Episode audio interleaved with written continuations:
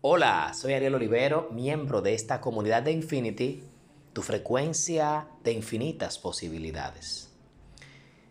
Pues quiero compartir contigo este tema que ha surgido a raíz de un acontecimiento lamentable que se produjo acá en República Dominicana con el asesinato de Orlando Jorge Mera, ministro de Medio Ambiente en República Dominicana. Pero quiero traer algo importante. La familia emitió un comunicado indicando, sea lo consternado por la muerte, y expresa que perdonan a la persona que cometió el hecho, una persona de la infancia que los conocía a todos como familia.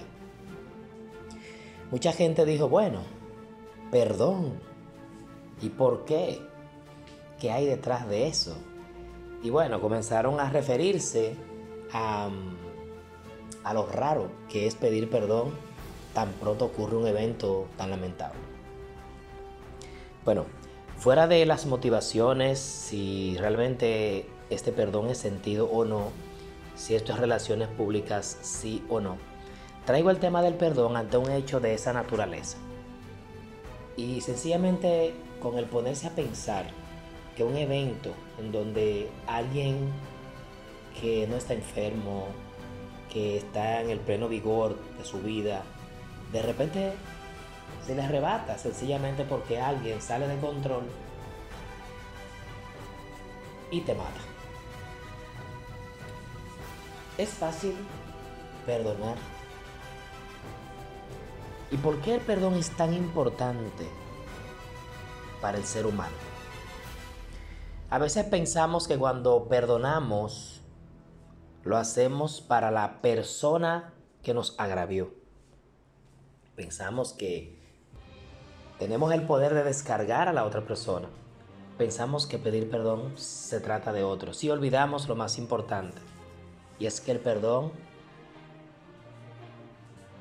es para nosotros mismos. Porque cuando no perdonas, cuando albergas rencor en tu corazón, sencillamente es como cuando tú te tomas un veneno y piensas que con él vas a matar a aquella persona en quien estás pensando. Tú mueres y ahí concluye la historia.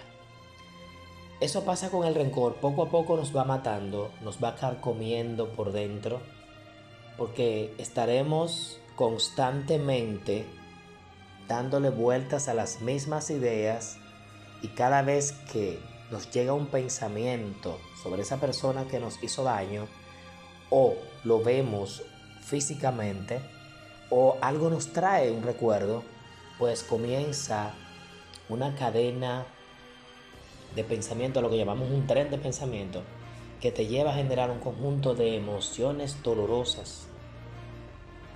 Y esas emociones a su vez se desencadenan en acciones y esas acciones finalmente te generan un resultado lamentable. Quiero invitarte el día de hoy a que mires el perdón como una salida, como una herramienta, como algo que tú tomas en tus manos como una llave y puedes tener acceso a la libertad. El perdón nos libera, nos cierra ciclos y nos abre un mundo de posibilidades.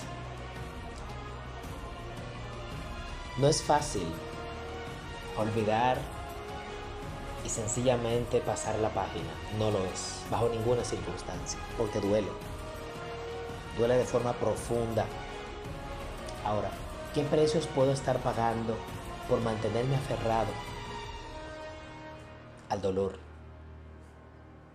Por mantenerme aferrado a una a un recuerdo sobre alguien que nos dañó. Sencillamente esto te genera sufrimiento y el sufrimiento es opcional. El dolor es inevitable. Ocurrió el evento y te duele. Ahora, quedarte en el dolor lo escoges tú. Por eso te invito en esta oportunidad a que le des una mirada al perdón diferente. y que lo veas como un acto de amor hacia ti mismo, hacia ti misma. En donde te das el regalo de cerrar un ciclo para abrirte a un multiverso de opciones que te van a garantizar bienestar, estabilidad y paz a pesar de las circunstancias, recordando que no eres tus circunstancias, no eres tus problemas, eres más que eso, eres un ser espiritual viviendo experiencias humanas, incluyendo el dolor, y que más allá de esa experiencia hay alguien extremadamente maravilloso, maravillosa, que se conecta con un todo perfecto a lo que llamamos Dios, Señor, Jehová, Jesús, universo. Vive la experiencia de estar aquí en este planeta y conviértete en observador de la misma.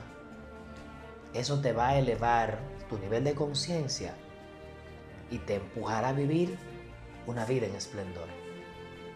Móntate en esa frecuencia de infinitas opciones y podrás elevar tu vida al máximo. Gracias por escucharnos y hasta la siguiente reflexión.